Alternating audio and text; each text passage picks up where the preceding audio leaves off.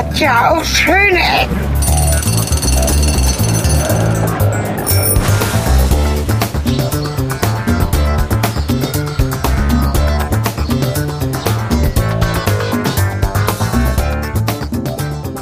Herzlich willkommen zu Folge 48 der schönen Ecken. Wieder mal ein doppeltes Ende. Auf der einen Seite Cornelis. Auf der anderen Seite Helge. Moin. Ja, ich bin draußen. In der Welt. Ja, ich bin drin. Ja, wie das so ist bei diesen Doppelendern. Obwohl wir es auch schon einmal anders hatten. Ich bin in Spanien. Quasi auf meiner Abschlusstournee, könnte man sagen. Bin Abschlusstournee? Naja, Abschlussurlaub. Also ich bin noch mal da, wo ich ähm, schon war, hingeflogen, weil ich äh, ja noch mal ein paar Sachen sehen wollte, die ich damals nicht richtig mir angeguckt habe. Und danach bin ich wieder bereit, mir neue Dinge anzugucken. Und da ich in Spanien jetzt sehr viel gesehen habe, glaube ich, dass ich vielleicht mal andere Länder aufsuchen werde. Aber das ist noch nicht entschieden. Das auf jeden Fall ist quasi nochmal Best of. Ich gucke mir das Zeug an, was ich nochmal etwas näher mir angucken wollte. Und das war vor allen Dingen Valencia. Und aufmerksame Hörer wissen Ah auch ja, vielleicht okay. wieso. Aufmerksame Hörer wissen vielleicht wieso. Weißt du auch wieso? Rhetorische Frage. Äh, Du, sag mal, wieso eigentlich? Genau.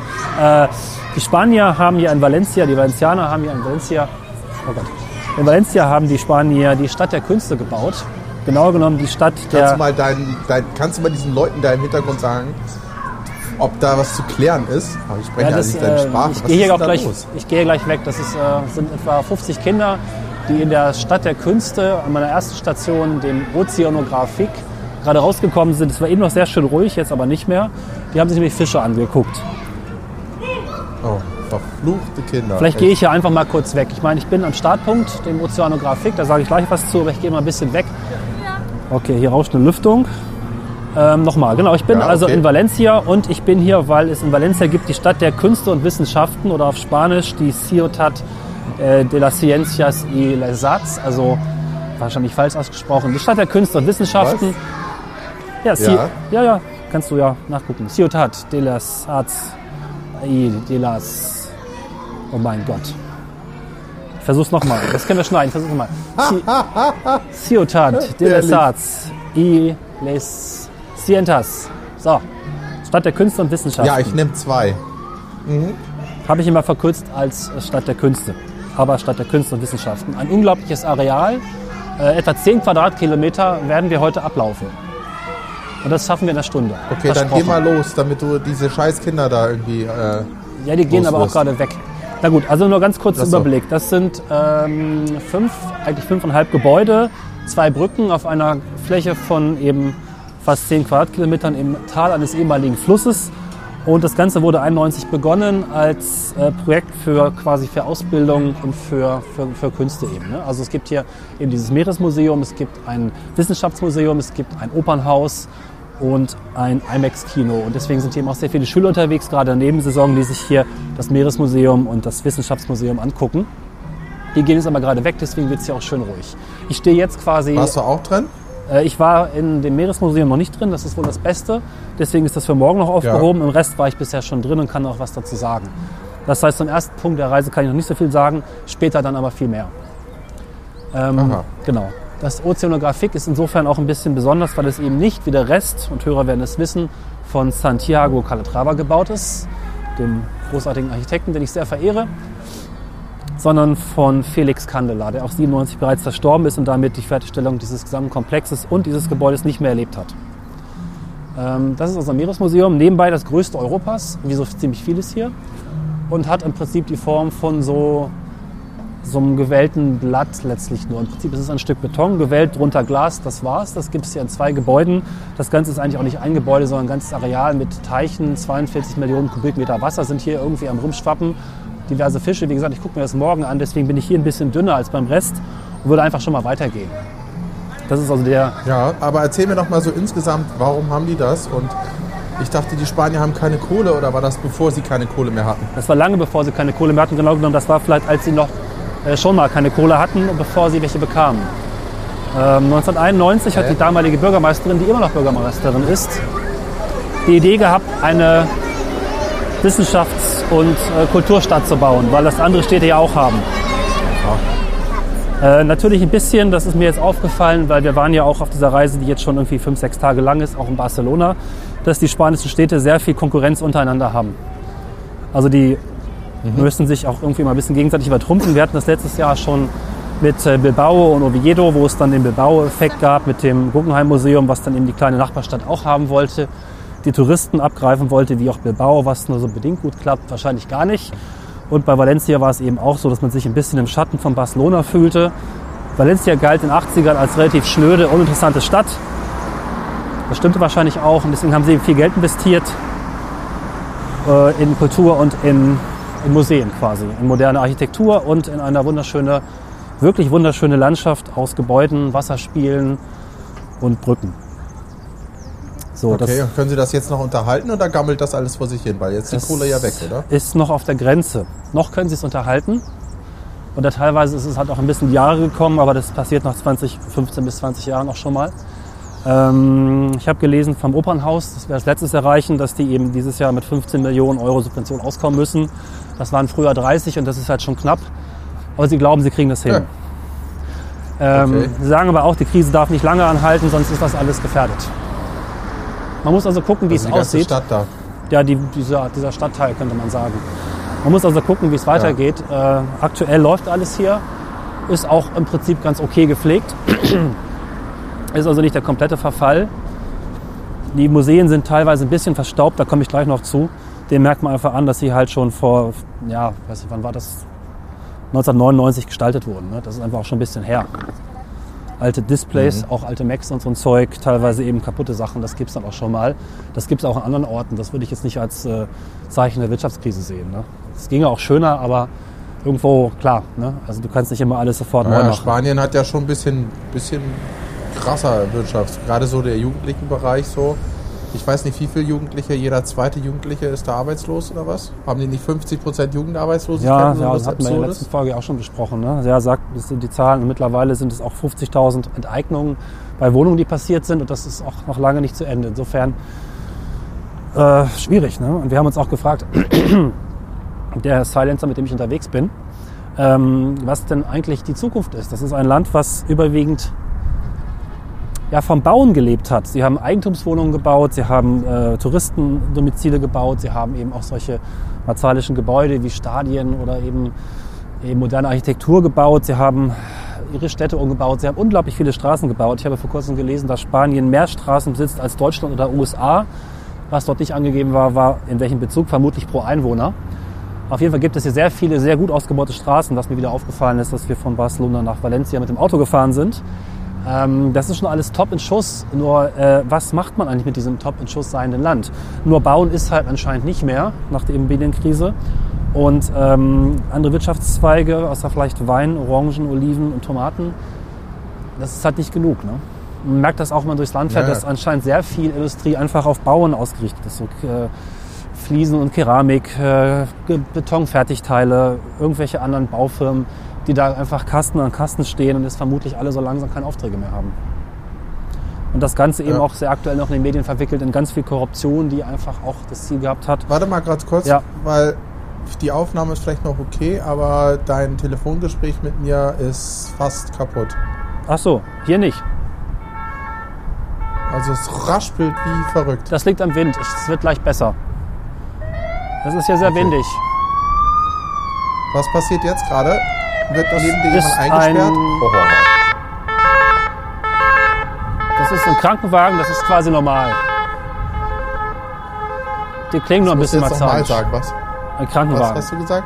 Das ist ein Krankenwagen. Alter Schwede. Ich habe nichts verstanden. Irgendwas mit Krankenwagen. Ja, ja Krankenwagen. Das ist ein Ah. Krankenwagen. Fahren die da so zum Spaß rum oder? Nö, die, die fahren halt so rum, wie man es in einer Großstadt tut. Ne? Hier wohnen ja über eine Million Einwohner. Ähm, Im Umland, glaube ich, zwei Millionen. Nee, 800.000 sind es, glaube ich. Aber die haben eine lustige, eine lustige äh, Sirene. Da, da, da, Ja. Sehr jetzt- melodisch. Ich bin jetzt übrigens am zweiten Gebäude angekommen, der Agora. Das Gebäude ist ein bisschen quatschig, weil äh, braucht keiner. Das ist auch nur eine Halle einfach. Die ist 2009 fertig geworden, das neueste Gebäude. Ist komplett blau. Fotos habe ich schon viele gemacht, die baue ich jetzt hier rein. Wenn du mal das Luftbild vielleicht dir anguckst nebenbei, kann man das entdecken. Das ist halt so am ähm, was ist denn das? Äh, Ja, ich das- guck da schon. Ja, genau. Das ist dieses blaue Ding. Von oben ist es vielleicht eher. Ist neben der Brücke. Ja. Und äh, da gab es so mal ein großes Tennisturnier drin. Aktuell macht Daimler hier irgendwelche Autopräsentationen. Ansonsten ist es aber eher so, naja, äh, unglaublich hoch. Aha. Ich weiß gar nicht wie hoch, 50 Meter ungefähr, 60 vielleicht. Gar nicht so groß, also eine eher hohe als breite Halle. Da weiß ich jetzt nicht so, was ich davon halten soll. Sie ist gespickt mit blauen Fliesen, wie überhaupt hier sehr viele zerstoßene Fliesen, was eine valencianische Eigenart ist. Ich habe den Namen leider nicht zur Hand, das kann ich nachreichen. Hier gibt es hier einen Wikipedia-Link. so eine ganz besondere Bauart, diese Fliesen zu zerstoßen und damit halt Oberflächen zu bekleben. Sehr aufwendig, aber auch sehr schön, wenn das Licht sich drin bricht. Da habe ich auch ein paar Fotos noch später. Und dieser, diese Agora ist halt in blauen Fliesen bestückt und mit so seltsamen Stützen getragen. Also die ist jetzt von Calatrava, das erste Gebäude auf unserer Tour, von Santiago Calatrava gebaut und 2009 fertiggestellt. Sinn, äh, Fragezeichen.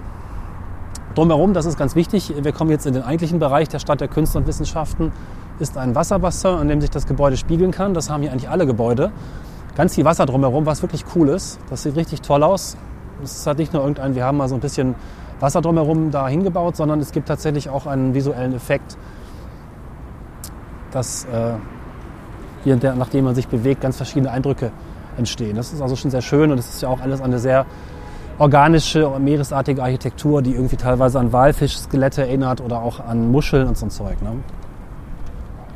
Was ich äh, die ganze Zeit so vor mir hertrage, ich war damals hier 2006 zum ersten Mal hier. Nee, 2007 und hatte nicht so viel Zeit, mir alles anzugucken. Ich war aber extrem begeistert. Bin damals durch diese ganze Anlage, von der ich vorher wirklich nichts wusste, es war so ein Überraschungstrip durch Spanien, auf Calatrava gestoßen. Mittlerweile mit den ganzen Nachrichten über Wirtschaftskrise und die Kosten, die hier entstanden sind. Ich hatte mir auch letzte Woche noch ein paar Berichte angeguckt, um mich vorzubereiten und die waren alle sehr negativ und kritisch. Unter anderem gibt es ja eine Tour der Geldverschwendung, wo äh, etwas ja, nicht so begeisterte, ein nicht so begeisterter Spanier eben Leuten zeigt, wo überall Geld verschwendet wurde und wofür dann kein Geld mehr zur Verfügung steht. Ne? Schulen werden hier in Blechcontainern gebaut und bleiben über Jahre als Provisorien. Die Region Spa äh, Valencia ist die am stärksten verschuldete Region Spaniens. Die haben 60 Milliarden Euro Schulden, meine ich, allein in dieser Region hier nur aktuell zu stemmen. Krass. Die ganze Anlage hat gekostet 1,3 Millionen. Und ich muss ehrlich gestehen, dass mir meine Begeisterung dadurch auch ein bisschen, ja, ich kann sie nicht mehr so unbefangen genießen und einfach sagen, cool, die großartige Architektur, das lohnt sich, sowas zu bauen. Wir hatten die Diskussion ja auch schon letztes Jahr geführt, ob man nun eigentlich sowas bauen sollte oder nicht. Das brauchen wir, glaube ich, nicht fortführen. Das Zeug steht hier rum, ist extrem großartig. Also rein visuell bin ich nach wie vor begeistert davon, wie eigentlich von keinem anderen Ort in Europa. Aber es ist einfach teuer und das ist teilweise einfach auch sinnlos. Ja, du meinst wegen, weil das so teuer ist und weil die Leute keine Kohle haben. Ja, klar. Also äh, definitiv nicht bauen. Aber Naja gut, aber jetzt steht hier das. Und wir haben ja auch in der letzten Folge gesagt, dass es durchaus auch mal sinnvoll sein kann, für Kunst auch Geld auszugeben, auch wenn es irgendwie ein bisschen gaga ist. Ne? nö, wenn kein Geld da ist und wenn Schulen in Blechcontainer gebaut wird, dann. Ja, das passiert ja jetzt. Das Problem ist, als das Ganze hier entstanden ist, war auch scheinbar Geld da. Ich meine, wir als Europäer, als Zentraleuropäer haben das ja im Prinzip auch befördert, indem wir auch Kredite vergeben haben und diese ganze Entwicklung auch mit angestoßen haben. Müssen wir jetzt nicht ins Detail gehen. Vielleicht können wir uns einfach auf das Aussehen beschränken. Es ist definitiv eine schöne Ecke und ich finde nach wie vor einer der tollsten Orte Europas.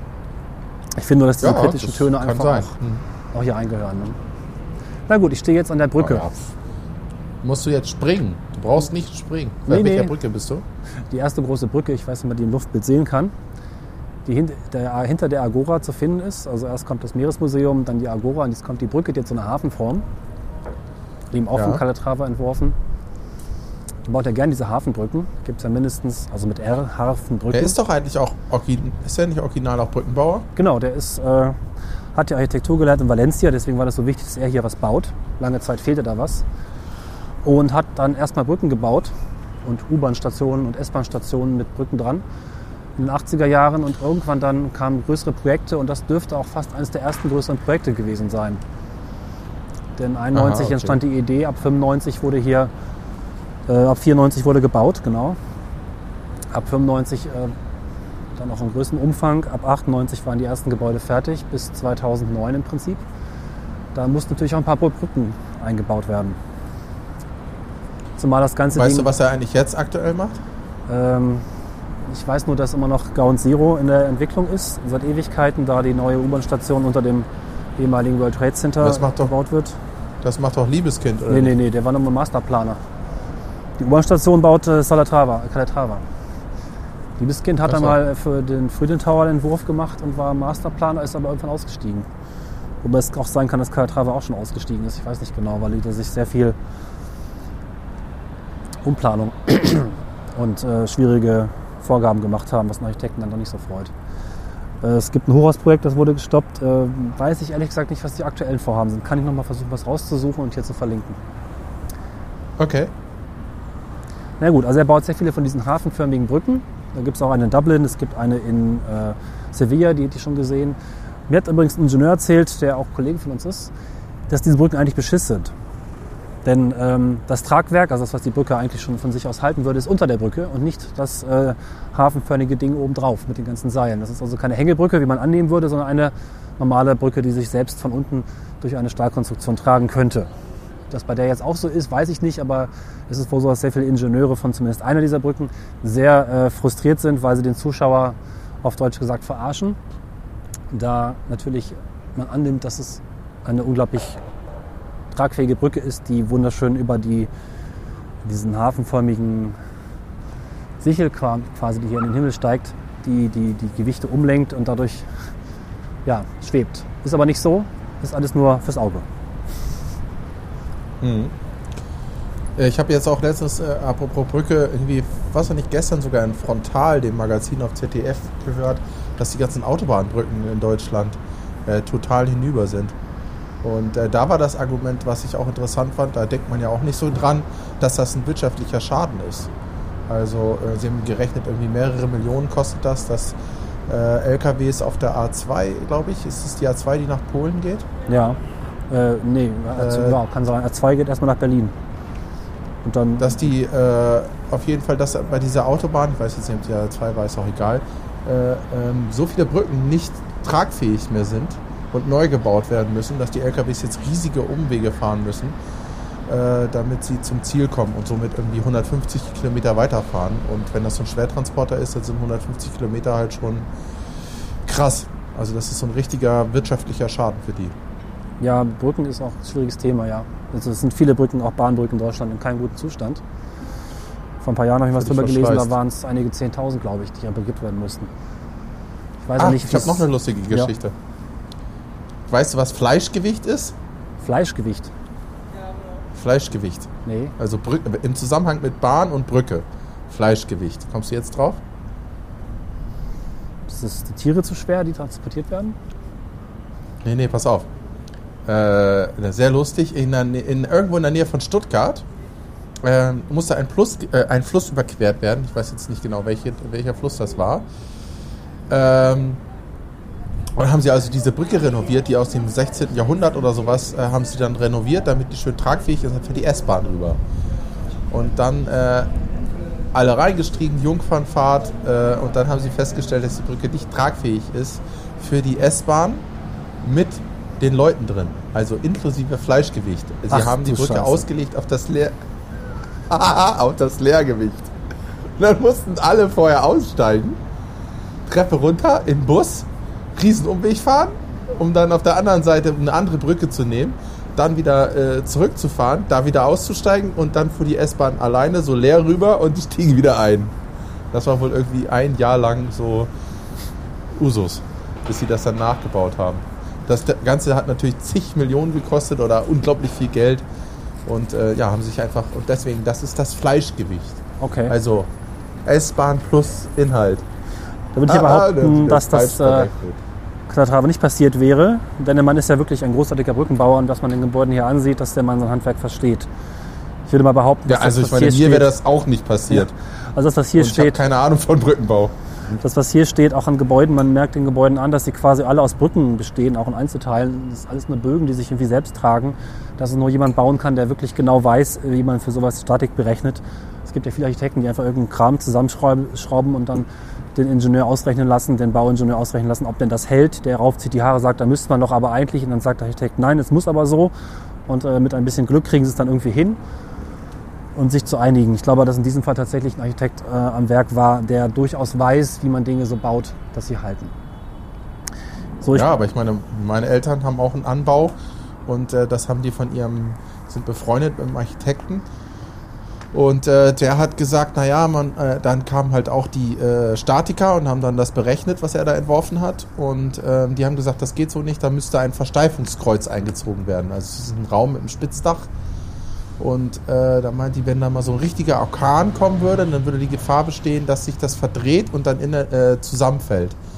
Weil das halt bis in, ins Dach oben äh, frei ist. Und äh, dann hat er auch mit, den, äh, mit meinen Eltern, glaube ich, gesprochen und den Statikern und haben gesagt, okay, wenn die die äh, Verantwortung dafür übernehmen, dann äh, kann man das Kreuz rauslassen. Das ist aber gegen sowas jetzt nicht versichert oder irgendwie sowas. Aber meine Eltern Ja. und der Architekt haben beide entschieden, Das ist immer ein sie wollen großes da nicht so ein hässliches Kreuz haben. Na gut, ich bin jetzt im Mittelteil. Und da geht es jetzt halt wirklich interessant. Okay. Das nächste los. Gebäude ist äh, das Wissenschaftsmuseum, das Prinz Philipp Wissenschaftsmuseum. Das ist 1999 eröffnet Prinz was? Prinz Philipp oder so. Also die haben alle Namen. Es gibt den Achso. äh, Königin Sophia Palast und so weiter. Die waren dann auch immer bei der Eröffnung da und haben es eröffnet. Logischerweise dann Aha. nach ihnen benannt. Und das Wissenschaftsmuseum, Okay. eines der zentralen und älteren Gebäude, steht in der Mitte, sieht im Prinzip aus wie das Skelett eines Walfisches, spitze Knochen ragen in den Himmel. Das ist äh, ein sehr, sehr cooler Bau. Ich war heute drin. Der Inhalt lässt ein bisschen zu wünschen übrig, äh, weil die Ausstellung eben noch einfach mittlerweile ein bisschen alt ist. Andererseits aber auch für Kinder gemacht ist. Insofern vielleicht auch nicht die Zielgruppe unbedingt wir 35-jährigen Säcke sind. Ne? Was sind denn, äh, hallo, bin 34. Was ist Es denn, ging nicht um äh, dich, mit- es wa- ging was um äh, meinen Begleiter und mich. Sek du hast, ach so, okay. Ich wollte gerade sagen, du hast auch Mehrzahl benutzt. Äh, wa wa was ist denn da wissenschaftlich drin? Ja, es gibt halt verschiedene Experimente zum Thema, äh, wie funktioniert Strom, was macht der Körper, wie ist Muskelkraft, wie ist äh, Kybernetik, äh, alles Mögliche mit Experimenten, wo man auf Knöpfe drücken kann. Was weiß, es gab ein lustiges Experiment, wo man äh, quasi einen Schlauch aus einem Loch rausziehen konnte, was dann entsprechend der Darmlänge gestaltet war, sechs Meter. Also anschaulich machen, was so im Körper passiert, was so äh, Schwerkraft macht. Es gibt ein Ah, großes ja. Pendel, was die, die Erdbewegung symbolisiert und ausdrückt. Also es ist schon sehr gut gemacht, aber man merkt einfach, dass die Dinge auch abgegriffen sind und einfach ihr Alter haben. Was ich jetzt nicht so schlimm finde, es gibt schönere Wissenschaftsmuseen wahrscheinlich, aber ähm, kann man machen. Gibt ein schönes äh, Kombi-Ticket, wo alles mit drin ist und das haben wir uns heute angesehen. Das Gebäude ist einfach mal phänomenal. Es gibt auch viele Anklänge von Gaudi, der ja in Barcelona um die Jahrhundertwende sehr viel organisches Material, äh, also sehr viel Natur studiert hat und den dann entsprechend gebaut hat. So äh, quasi Trägerstrukturen, die aussehen wie Bäume, sehr viel Ornamente, die aussehen wie Früchte, sich auch sehr viel von, von dem Meeresboden abgeschaut hat, irgendwelche Fliesen und, und Muster, die ineinander laufen, die, die irgendwie was von Fischen haben. Das hat im Calatrava eben sehr schön hier aufgegriffen, gerade hier in Valencia. Erinnert auch einiges an, an diesen Altmeister, könnte man sagen. Und dieses Gebäude ist da irgendwie, das ist am stärksten das macht. Also es ist wirklich sehenswert und ganz, ganz großartig. Allein deswegen macht es Spaß, durch die Räume zu laufen, die unglaublich groß sind. Auch das hier hat eine Höhe von, glaube ich, 45 Metern oder 30 Metern für nur drei Stockwerke. Da kann man sich vorstellen, dass doch eine Menge, Menge Platz ist.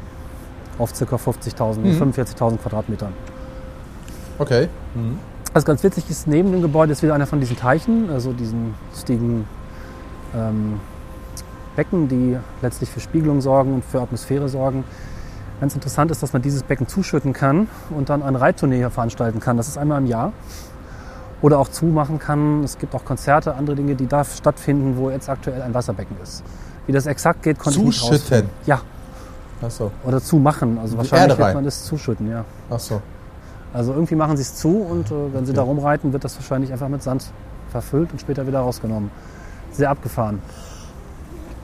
Es ist auch eine öffentliche Veranstaltungsfläche, das aktuell ein Wasserbecken ja. ist. Ja. Das Ganze ist wieder ausgelegt Okay. mit den Fliesen. Ich hatte erzählt, dass hier ganz viele Fliesen zum Einsatz kommen. Und auch der Boden, alles ist mit diesen weißen, fast überall weißen, zerstoßenen Fliesen ausgelegt. Sehr, sehr schön. Muss aber auch viel geputzt werden. Aktuell in der Nebensaison wird eben auch sehr viel geputzt und gewienert und der Beckenboden gereinigt. Wenn es sauber ist, sieht es aus wie ein Schwimmbecken. Man möchte sofort reinspringen. Herrliches Blau. Sehr gut. Auf der anderen Seite wird das Ganze eingerahmt mit so einem ja, Bogengang, könnte man sagen, aus seltsamen baumartigen Trägern. Auch das muss man sich jetzt in Fotos anschauen. Wie überhaupt diese Folge nur zu bewältigen ist, wenn man sich die Fotos anschaut, die ich gemacht habe. Äh, sehr netter kleines Detail, das sich hier komplett durch die ganze Anlage zieht und diese sich verwindenden Trägerstrukturen, die eben auch wiederum an Gaudi erinnern. Alles in weiß gehalten. An dieser Stelle können wir ja nochmal, ja, vielleicht können wir an dieser Stelle nochmal einwerfen, dass wenn man uns als MP3 hört, da sind ja die Bilder nicht enthalten, Genau. äh, sondern wir haben ja das sogenannte Enhanced Podcast Format von Apple benutzt. Die werden dann, äh, die Bilder werden, glaube ich, auch auf Android, ne? Richtig? War das nicht nee, so? nicht bestätigt. Ich weiß, wenn das jemand hinbekommen hat, vielleicht hier mal einen Kommentar schreiben. Soweit ich weiß, Ja, muss man sich in dem Fall die Bilder an der Galerie anschauen. Was muss man dann? Die Galerie benutzen, die es auch gibt. Die ist natürlich dann nicht synchron mit dem Podcast-Feed. Ich habe da Neckarwilli verstanden, was auch immer das. dachte, das wäre jetzt irgendwas Tolles so, Neues. Der Neckarwilli. Nee, es gibt eine Fotogalerie, genau das wollte ich auch gerade erzählen, die ihr dann bei uns im Blog findet.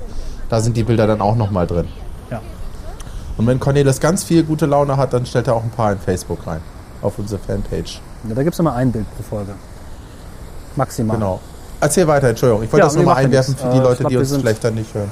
Ganz gut in der Zeit. Also ich, äh, ich glaube, es macht wenig Sinn, jedes Detail zu beschreiben, weil es einfach in Worten kaum zu erf- erfassen ist. Ich habe das nochmal vorhin mit dem Silencer diskutiert. Ich glaube, das ist der äh, zumindest in Europa gut zu erreichende, interessanteste und abgefahrenste Ort neuartiger Architektur, der in den letzten 20 Jahren gestaltet wurde. Ich würde einen Aufruf starten, alle Hörer, ob es möglicherweise noch etwas gibt, von dem ihr glaubt, dass es noch vielleicht viel interessanter ist oder für euch der interessanteste Ort an neuer Architektur, sagen wir mal, in den letzten ja, 20, 30 Jahren oder meinetwegen auch seit dem Krieg. Ähm, mir fällt keiner ein. Es Meldet gibt sich ja eh, mir, auch ich weiß schon, wir kriegen einen Kommentar. Kommt doch mal nach Dresden. Aber die haben das mit den 20 Jahren und der Architektur nicht Dresden verstanden. passt da nicht drauf. Also ich würde das wirklich, äh, fordert uns heraus, erzählt uns, wo ihr glaubt, dass äh, etwas auf diesem Niveau noch zu finden ist. Es gibt natürlich viele sehr spannende einzelne Gebäude, die wir uns auch gerne mal anschauen. Aber in diesem Fall stehen hier fünf bis, ja, gut vier bis fünf Gebäude nebeneinander. Davon sind drei wirklich großartig und der Rest ist ebenfalls sehr interessant und das noch kombiniert mit einer Anlage, die ihresgleichen sucht. Also in diesem ehemaligen Flussbett, das ja trockengelegt wurde 1968, des Turia, so heißt der Fluss, ähm, damit auch ein bisschen tiefer gelegt und von der Stadt abgeschieden, also auch sehr ruhig. Und dann wiederum mit den Elementen Wasser, Meer, Meeresboden, Muschelform, mit all diesen Elementen passend ausgestattet und äh, in die Stadt eingebettet, dass hier wirklich etwas wirklich sehr Eigenes entstanden ist, von dem man sagen muss, dass es vielleicht zu teuer gewesen ist, aber definitiv sehenswert ist jetzt, wo es hier steht. Und mich würde interessieren, kennt ihr andere Beispiele, vielleicht auch welche, die besser funktionieren, wo etwas derart Organisches, einfach auch Schönes gestaltet wurde? Es gibt hier interessante Aha. Details auch. Ähm, viele Gebäude haben so Augenlider, könnte man sagen. Das sind große Tore. Rechts von mir ist gerade so eins, das dieses Science Museum im unteren Teil abschließt. Da ist noch eine Halle unten drunter. Und äh, wenn man das schließt, dieses Auge geht wie eine Augenklappe, wie das Augenlid. Eine Klappe da herunter, die das dann mit so einer gewölbten Form, so einem Oval verschließt und würde nicht annehmen, dass es ein Tor ist. Äh, Das nächste Gebäude, was ich gleich noch zeige, da ist es eine komplette Glasfront, die sich ebenfalls so aufklappen lässt. Zu beiden Seiten ist das Gebäude auf großer Fläche offen ist. Auch wieder der Mechanismus, der vom Auge abgeguckt ist. Man merkt also, dass ganz, ganz viel organische Elemente hier eingebaut werden. Ganz großartig. Also mit organischen Me- Elementen meinst du halt den menschlichen Körper der Natur nachempfunden. Ne? Dem menschlichen Körper, dem tierischen Körper, von Meeresbewohnern, Ja, okay. von, von pflanzlichen Strukturen, also von, aus allen möglichen Richtungen ne, organisch. Nicht nur menschlich. Also am wenigsten. Meeresbewohner. Ariel, Ja. die Meerjungauge. Ja, Wal, so Walfischzeug zum Beispiel. Wal. Ja, mhm. nee, ich weiß schon, was du Ja. meinst. Calatrava macht das ja öfter auch. Dieses Milwaukee-Ding ist ja auch mit dem Vogel, ne? Genau, das hatten wir, glaube ich, auch Milwaukee, ne? Du hattest das mal erwähnt, ja. Ja. Achso, Okay, genau. Gibt es noch was zu, zu erzählen? Bitte? Gibt es noch was zu erzählen da bei dir? Äh, bei Du dem sagtest, Gebäude du bin hast ich noch jetzt, ein Gebäude. Ich habe noch zwei. Zweieinhalb. Ähm, Mhm. Ja, dann mach weiter. Das, das Wissenschaftsmuseum, wie gesagt, inhaltlich jetzt so falsche Zielgruppe wahrscheinlich, eben auch sehr viele Schulklassen, ne, die werden da wirklich busladungsweise Mhm. Ich finde das ja geil, ne? Ja, sind bloß laut, manchmal riechen sie komisch. Vor allem die etwas älteren. Wir hatten hier eine Gruppe Franzosen im Äh. nächsten Gebäude, in dem wir gestern waren, das IMAX-Kino und Planetarium und Lesarium. Das können die hier alles. Äh, Was, was, was? Planetarium, check. IMAX. Kino, ja. Und das Lasarium, also? Lasershow. Ach, Lasarium, habe ich noch nie gehört. Gibt's Ja, das, oder hast du es gerade erfunden? Nee, das stand hier irgendwo. Vielleicht war es eine komische Wahnsinn, Übersetzung. okay. Das ist das Hemisphärik. Mhm. Das ist im Prinzip, wenn man jetzt etwas weiter guckt, auf der Karte so eine Kuppel. Das ist das Gebäude, das man aufklappen Mhm. kann. In dieser Kuppel liegt innen drin wie ein Auge, wie der Aug, also wie das, nee, nicht wie der Augapfel. Das ganze Gebäude selbst entspricht dem Augapfel und in der Mitte hast du wie die Pupille eine Kugel, in der das Kino sich befindet. Wer das IMAX Ah, ja. aus Berlin kennt, das ehemalige, was jetzt mittlerweile die Blue Man Group beheimatet und kein IMAX mehr ist, auch dort gab es dieses wunderschöne Kuppel-IMAX, ein ganz tolles Kinoformat, was ein bisschen in Vergessenheit geraten ist, finde ich zumindest in Deutschland. Äh, selbst für mich, wir haben das gestern mal wieder geguckt und es ist ein unglaubliches Erlebnis auf einer 270 Grad oder ich weiß nicht wie viel Grad komplett, zumindest einmal um dich herum, das Blickfeld ausfüllend ein hochauflösender Kinofilm gezeigt wird oder ein IMAX-Film gezeigt wird, kein Kinofilm äh, haben wir einen Film geguckt über den Nil. Und es ist wirklich gut. Und kein 3D. HD, aber mit Film. So richtig oldschool und trotzdem großartig. Toller Sound. Funktioniert auch alles noch richtig gut. Ja, Hat Spaß schön. gemacht. Ja, das ist doch gut. Ja. Ich bin ja auch gegen 3D. Ja. Mehr 2D in digital und weniger 3D-Scheiße. Oder IMAX. Wobei IMAX in digital ist, glaube ich, noch nicht technisch möglich. Die Fläche, die sie da Aber bespielen, du hast dich erinnert, ne? IMAX in Bremen war ja für ein Brech. das war ja, ja, man muss ja den Punkt einfügen, dass IMAX mittlerweile anfängt, seinen Namen an normale Kinos dran zu kleben, anscheinend nur mit dem Namen Geld zu verdienen. Das finde ich eine große Sauerei. Ähm, das Also ist das einfach kannst nicht das originale. IMAX. IMAX braucht eine Leinwand, die so groß ist, dass sie dein Blickfeld absolut überaus erfüllt, sprich, dass sie links und rechts, nach oben und nach unten einfach wesentlich mehr Bild zeigt, als du sehen kannst. IMAX-Effekt heißt, dass du deinen Kopf bewegen musst, um wirklich alles zu sehen. Äh, zumindest habe ich das immer so verstanden und in der Vergangenheit erlebt und auch hier so erlebt. Wenn ich im normalen Kino schaue, dann ist das einfach nicht so. Das ist, kann eigentlich nicht IMAX sein. Ich weiß nicht, vielleicht haben sie es auch einfach nur dran gefaked oder so in der größten Verzweiflung des Cinemax Bremen damals. Ich verstehe es nicht. Ja. Das hier auf jeden Fall ist ein richtiges IMAX. Äh, der größte Teil ist unter der Erde. Und eben in diesem kuppelförmigen Gebäude, wo sich die Seitenteile öffnen lassen und diese Wasserbassins quasi in das Gebäude hineingehen und noch eine Verbindung schaffen zwischen innen und außen. Auch das wieder fügt sich ein wie so, ein, ja, wie so eine Muschel, die auf dem Wasser schwimmt. Okay. Ja. Danach kommt man an eine weitere Brücke, die jetzt spektakulär wäre, wenn man sie alleine stehen sehen würde. Ansonsten ist es eher, naja, eine Brücke halt. Ne? Hat auch Calatrava gebaut. War wohl so nebenbei. Nette Brücke. Mittagspause. Ja, nette Brücke. Passt schon. Ne? Und dann kommen wir zum Höhepunkt der ganzen Anlage. Und ein Beispiel, was Mhm. Spanier irgendwie hinbekommen haben und Hamburger irgendwie nicht. Nämlich eine gute Oper zu bauen. Aha. Ah ja. Nebenbei die größte Europas wieder mal. Okay. Nicht nur das größte Meeresmuseum Europas, sondern auch die größte Oper Europas. Das Ding hat äh, einen Opernsaal für 1412 Plätze. Warum kennt man die nicht? Oder kenne nur ich die nicht? Weiß ich nicht. Vielleicht weil. Also wenn ich Oper höre, kenne ich äh, Hamburg, Berlin, weil es da durch Christopher Lauer, weil ich den höre und da geht alles irgendwie schief und die kriegen immer mehr Kohle und es verschlingt alles immer mehr. Und ich kenne äh, Australien natürlich. Naja, man muss glaube ich sehen, dass alle diese Opern eine lange Geschichte haben und dieses Ding hat aufgemacht im Und Jahr äh, 2000. Semperoper auch. Ab 2006 erst existiert alles hier. Ne? Seit 2006 haben sie offizielle Spielzeiten. Das ist nicht so lange, um so. sich zu beweisen. Ja, okay. Also Sie es liegt nicht an meiner äh, schle äh, schlechten Bildung, sondern das ist einfach noch nicht so. Also das ist meine Wahrnehmung, würdest du unterstützen, dass es einfach noch nicht so präsent ist. Sie kämpfen ein bisschen um das Renommee. Sie haben als Leiterin, Hannah Schmidt heißt sie, glaube ich, die hat ehemals Covent Garden geleitet in London und ist guter Dinge, dass das hier ein gutes Haus werden kann. Ist aber auch ein finanzielles Ding. Ne? Also sie brauchen für das Ding Subventionen. Subventionen. Die lagen ursprünglich mal bei 30 Millionen Euro pro Jahr ja, und sind jetzt noch 15. Und man sagt, damit kommt sie halt hin. Aber es ist halt auch nicht einfach. Ne? Und es muss halt auf dem Niveau bleiben. Wenn es noch weniger wird, dann gibt es halt Probleme. Sie machen sehr viel Nachwuchsgenerierung. Sie haben eine eigene quasi Stimmschule mit in dem Gebäude drin. Dem René Sophia, also nee, Rena, Königin Sophia Opernhaus, das ich gleich noch näher beschreiben werde. Also sind sehr findig darin, auch selber Qualität zu erschaffen. Sie setzen eben nicht nur auf Stars, sondern versuchen auch selber welche auszubilden. Das finde ich eigentlich ganz gut. Also sie haben diesen großen Saal sinnvoll. Mit 1412 Plätzen, was aber faszinierend ist. Man denkt, okay, das ist ja schon mal ein großer Saal. Sie haben noch einen Saal Was oben läuft drüber. aktuell gerade? Moment, Sie haben noch einen Saal oben drüber mit Mhm. 1480 Plätzen für Konzerte. Also zwei Säle mit jeweils Krass. 1500 Mhm. Plätzen. Und noch zwei weitere, nicht ganz kleine Säle, die jede Uni ja gerne als Audimax hätte. Das ist eben die größte Mhm. Oper Europas vom Gebäude her. Und die Bühne, also die Bühne der Haupt des Auditoriums, hat eine Bühnenfläche von zwei Quadratkilometern, also auf mehreren Ebenen natürlich verteilt, Oh, oh, oh. mit Hebebühnensystem. Krass. Sie können drei komplette Produktionen gleichzeitig aufbauen und hin und her fahren. Das ist schon ziemlich beeindruckend. Und sie haben dieses ganze Gebäude für 300 Millionen Euro gebaut. Was man, wenn man es mit der Elbphilharmonie Philharmonie vergleicht, eigentlich ist das gar nicht so teuer. Ne, ob man es jetzt braucht, ist wiederum die andere Frage, aber sie haben das zumindest hingekriegt. Ja, Ja, ja, sie aber haben es 300 hingekriegt Millionen. und das Ding sieht gut aus und es funktioniert. Ja, okay. Hm. Ne, also, und das Ding in Oviedo hat auch 300 gekostet. Irgendwie gab es hier mehr fürs Geld. Ja, kann man so sagen. Also irgendwie erscheint mir das noch etwas sinnvoller und eine gute Oper, ne, wenn sie denn was taugt.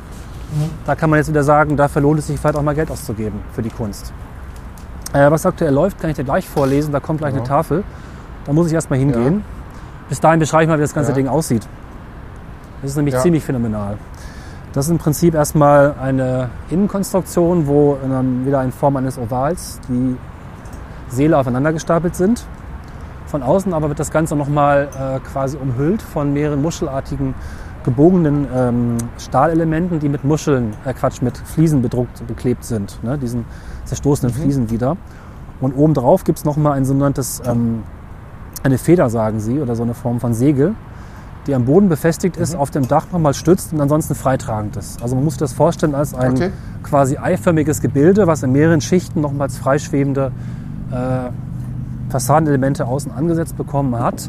In den höheren Ebenen, das ist immerhin 14 Stockwerke hoch, gibt es auch noch einen Park mit Palmen, mit Büschen, mit also sehr viel Grün und auch ganz tolle Ja. Aussicht.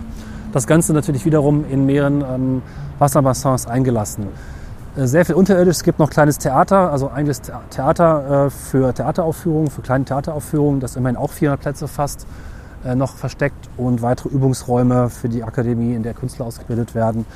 Sehr viele ähm, Empfänge und Platz für Buffet, für Catering, anderen Bereich. Da habe ich auch viele Fotos gemacht. Wir haben eine Führung gemacht. Das ist ein wirklich tolles Gebäude. Die Akustik haben Deutsche gemacht, heißt es. Äh, Die soll wohl sehr gut funktionieren. Also alles das, was Hamburg nochmal sich beweisen muss, das hat hier schon geklappt und es sieht toll aus. Mein Okay. Fazit. Also das Gebäude genießt wirklich meine volle Begeisterung. Mhm. Außer dass ich kein Opernfan bin, aber ansonsten ist gut. Ich gehe mal ja, hoch zu der, Opern sind kompliziert. zu der aktuellen Schautafel, was gerade so läuft. War jetzt die Mhm. ganze Zeit auf der Bodenebene bei den Wasserbassins. Es gibt natürlich auch eine obere Ebene, da wo halt früher ähm, quasi das, ja, wo man auf den Fluss drauf geguckt hätte, der ja jetzt trockengelegt ist. Ne? Also die Normalebene der Stadt. Da ist auch der Eingang zu der Ja. Oper, da gehe ich jetzt mal hin. In der Zwischenzeit kann ich aber ein bisschen was anderes erzählen. Ja. Äh, ein anderer Podcast aus Berlin, einer von Tim Pritlaff und Holger Klein, der da heißt Not Safe for Work. Einer der ersten, die ich gehört habe auch. Und Cornelis, glaube ich, auch. Sucht nach einem Hörertreffen und bittet um Bewerbung. Ah, Und äh. Tim hat schon mehrfach angesprochen, dass es ja auch schöne Ecken in Hannover gibt. Äh, somit rufe ich unsere Hörer auf, äh, sich zu bewerben für Hannover. Ähm, wenn das klappt, sind Cornelis und ich sicherlich auch irgendwie mit dabei, wenn es irgendwie möglich ist. ja, und es würde, glaube ich, nicht Also, schaden, wenn dann ein paar äh, Skater dabei wären, ne? Skater? Ja, ja, genau. Also Ja. Ihr, äh, Tim fährt leidenschaftlich gerne um unseren Maschsee herum. Äh, das heißt, wenn ihr auch äh, Inliner seid und ihr wollt mal mit Herrn Prittlaff um den See ballern, ähm, tut das, sagt uns Bescheid und wir fahren mit unserem Mikrofon mit rum. Ähm, ja, macht einfach das, bewerbt euch da. Ist, glaube ich, schon zwei Sendungen lang hat sich keiner beworben. Ähm, warum machen Cornelis und ich das nicht? Ich habe keine Zeit. Äh, Cornelis hat, glaube ich, keine Lust, aber wir werden bestimmt bei Ich einem Hörertreffen irgendwie dann auch vor Ort. Außerdem wohne ich nicht ich habe jetzt die zweite Variante. Ich hatte die, ich hatte die Variante zwischen keine Zeit und keine Lust. Ich habe da jetzt mal keine Zeit genommen. Ja. Übrigens Hörertreffen, das wir nicht vergessen sollten, es ist leider noch nicht geplant. Wir haben bald unsere Folge 50. Also das ist noch zwei, drei Folgen hin und wir sollten da auch an Ah. Hörertreffen denken. Ja, wir wollen auch ein Hörertreffen machen. Es gibt auch schon Ideen für den Ort, aber es ist noch nicht so weit spruchreif. Vielleicht, wenn diese Folge Nee. fertig geschnitten ist, ist das schon soweit. Dann würde jetzt an diesem Punkt eine kleine Werbung erscheinen. Und wenn nicht, dann ähm, in der nächsten Folge. Also bleibt uns treu und achtet darauf, was wir euch da erzählen. Ach so, bleibt uns treu, sage ich zum Schluss. Es ist noch gar nicht der Schluss. Ich bin jetzt bei den Tafeln. Nein, nein, nein, das war, das war ja ein, das war jetzt ein Zwischen, ein Schwitzen, ein Schwitzchenspiel. Entschuldigung, ich habe ja ein bisschen viel von meinem Lüneburger Bier getrunken. Genau, also was haben wir denn hier? Spielzeit Musst du so viel 2012, zuhören. 13. So Konzerte. Placido Domingo spielt hier. Placido Domingo. Symphonieorchester von Sei Young. Das ist wahrscheinlich etwas Chinesisches. Kenne ich jetzt nicht. Vermutlich. okay. Orchester von Valencia. Aha. Äh, Raphael Payare, wem das was sagt. Spielt Haydn, kenne ich nicht. Das sind die Konzerte, aber es gibt ja auch Opern. Da wird gespielt Othello, die Zauberflöte, der Barbier von Siviglia, La Bohème, La Africana. Was steht ja noch so? Das nächste, was wohl kommt, ist der Barbier von Seviglia. Das richtig gesehen habe, ist das eine lokale Produktion. Das Bühnenbild habe ich gesehen, das war sehr beeindruckend. Die können wirklich was hier. Ja, vielleicht lohnt sich das ja wirklich mal da reinzugehen. Ja, ich weiß es nicht, was die Preise sind. Habe ich leider nicht geguckt. Können wir noch mal vielleicht recherchieren und verlinken. Ich vermute mal, dass es auch nicht so üppig teuer ist. Das äh, würde mich zumindest wundern. Sicherlich trotzdem aber auch nicht unbedingt den Kinopreis zu haben. Also Also- ist halt immer noch Oper. So, und ich würde jetzt noch zum letzten Teil rüberlaufen. Es gibt noch ein kleines äh. Seitenprodukt, das Umbrakel oder Umbrache, weiß ich nicht, wie man es ausspricht. Das ist quasi der Eingangsbereich, eigentlich ein Parkhaus und obendrauf wachsen einige Palmen und anderes Grünzeug. Leider teilweise abgeschlossen und nicht mehr für den Personenverkehr zugänglich, aber sehr schön. Hier geht jetzt auch gerade die Sonne unter, das ist auch sehr angenehm, weil die sich in den verschiedenen gebrochenen Fliesen, die hier wiederum eingesetzt sind, überall spiegelt und reflektiert und lustig hin und her springt. Was macht, schön. ihr denn den, was macht ihr denn den ganzen Tag da? Also nur Architektur gucken? Also Silencer Du, ihr macht nur Architektur. Kann man so sagen, ja. Ich meine, wir haben auch uns äh, die Führung angeschaut, wir haben uns die Ausstellung angesehen, wir waren im IMAX-Kino, wir haben uns die Stadt angeschaut, wir haben uns die alte Markthalle angesehen, dann, die in oder? Valencia ist, sehr großartig ist. Ja, was? Auf Spanisch dann der Kinofilm? Also oder ist das ohne Ton gewesen, äh, ohne Sprache gewesen? Die Führung war auf äh, Englisch und Spanisch. Die Frau konnte beide Sprachen. Ich meinte jetzt äh, Kino. Das war mit Übersetzungskopfhörer. Achso, Ganz gut funktioniert. Auf Englisch dann. okay. Ja, haben viel gegessen. Paella, Tapas Wie in ist das verschiedenen so- Formen. Wie ist das Essen?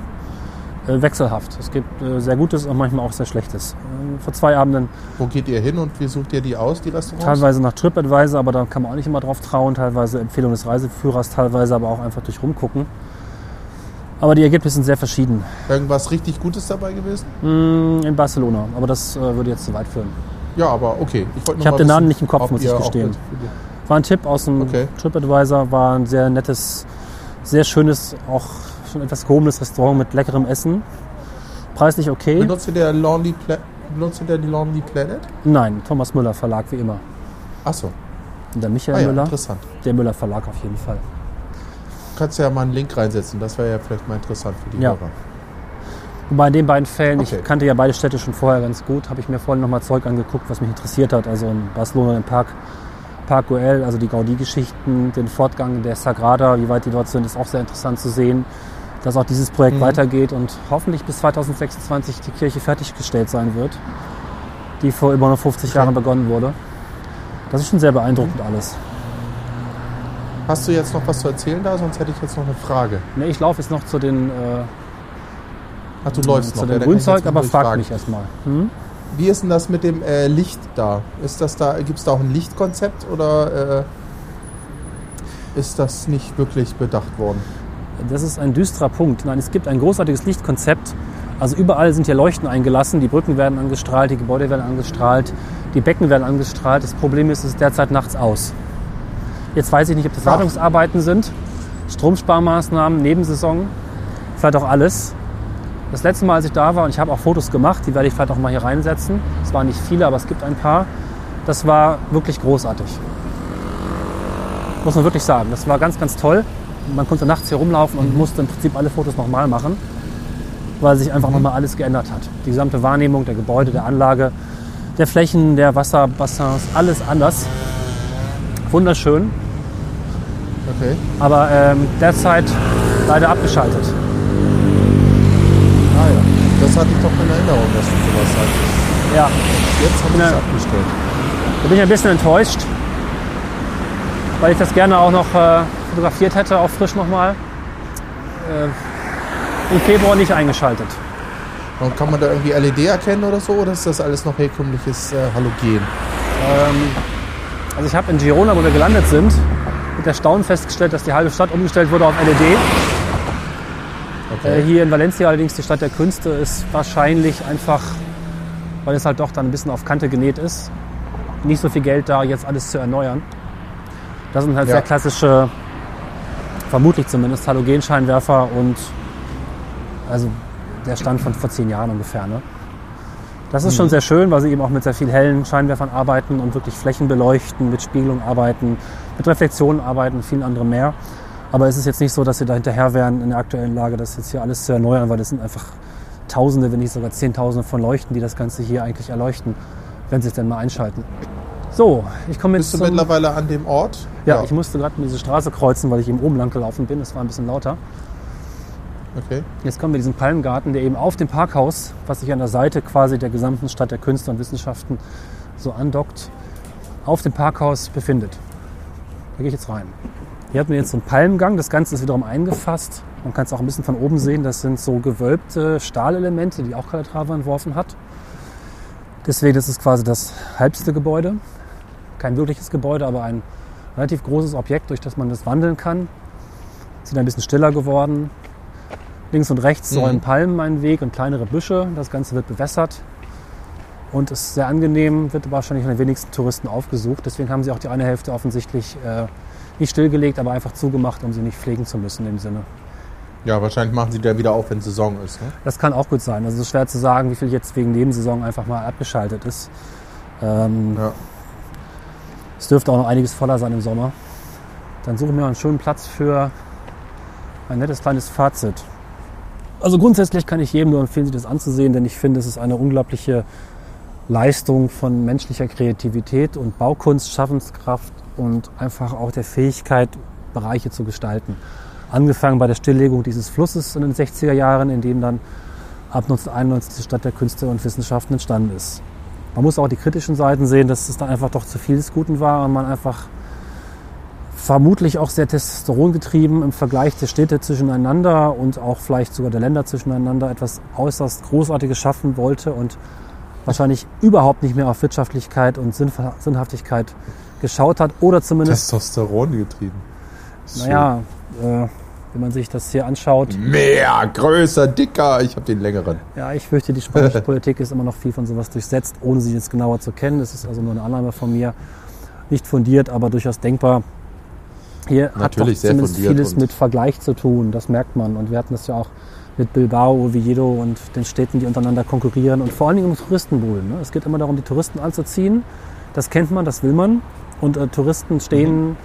auf Architektur und wenn man eben eine Milliarde ausgibt, genau genommen waren es 1,3 Milliarden, dann kommen eben auch Wahnsinn. 1,3 Milliarden Touristen oder auch nicht. Aber wahrscheinlich Ja. waren die Denkmuster relativ simpel dabei.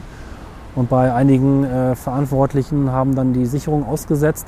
Man muss aber auch wissen, dass Bauen einfach das Ding war, was die Spanier konnten oder können, wovon man eben auch gelebt hat. Und jedes Bauen war einfach auch gelebte Wirtschaftsförderung. Und ich möchte auch nicht wissen, wie viele EU-Gelder hier drin stecken, die eben genau diese Wirtschaftsförderung auch zum Ziel hatten. Nur nachhaltig ist davon Ja, nicht so viel. Vermutlich.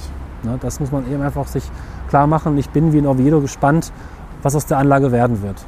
Man muss aber auch sehen, hier wurde zumindest etwas gebaut. Ein Museum, ein Kino, ein Opernpalast und eine Veranstaltungshalle, was äh, zur Stadt passt, was man hier auch gebrauchen kann, was man auch anderweitig nutzen kann, was man auch umstellen kann, was zumindest einen Sinn hat, während man in Oviedo ein Kongresszentrum gebaut hat für Kongresse, die wahrscheinlich nicht stattfinden, mit einem langweiligen Einkaufszentrum. Also so gesehen ist vielleicht doch auch eine Zukunft denkbar. man wird es sicherlich nicht zumachen und abschalten und weggehen. Das sehe ich nicht. Schauen wir mal, was passiert. Ich werde das im Blick behalten, damit mich sowas dann doch irgendwie auch nicht ganz äh, kalt lässt. Ob äh, ein solches Projekt irgendwie 30 Jahre später quasi einfach nur noch ein Haufen Verfall ist, das wäre extrem schade. Und es ist einfach mal schön, ich glaube, da sind sich auch alle einig. Es gibt wenig kritische Stimmen, die sagen, das wäre einfach, also es gibt niemanden, der behauptet, das wäre hässlich. Es gibt niemanden, der behauptet, das wäre irgendwie, ja, vollkommen unpraktisch oder, oder falsch gebaut, sondern einfach nur zu groß. Viel zu groß und zu teuer. Diese Kritik muss man sich gefallen lassen. Das möchte ich auch an diesem Punkt einfach nicht äh, wegwischen. Trotzdem auf jeden Fall Reisetipp. Schön, klingt alles ganz gut. Wir lassen Cornelis wieder Urlaub machen und machen an dieser Stelle den Sack zu. Ja, Und äh, äh, bewerbt euch bei Not Safe for Work für das Hörertreffen in Hannover. Ähm, sagt uns Bescheid, wenn es dann soweit ist. Wir werden es dann ja auch erfahren.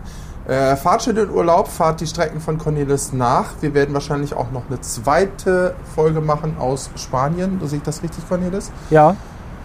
Das äh, Ja. gucken wir mal. Wann die dann kommt, wird man, wird man sehen. Das ist nicht die nächste Folge, aber es ist noch nicht alles gesagt, was gesagt werden kann. Genau. In diesem Sinne, macht's gut. Ja, macht's gut. Viel Spaß bei allem, was ihr tut. Bis dann. Tschüss. Tschüss.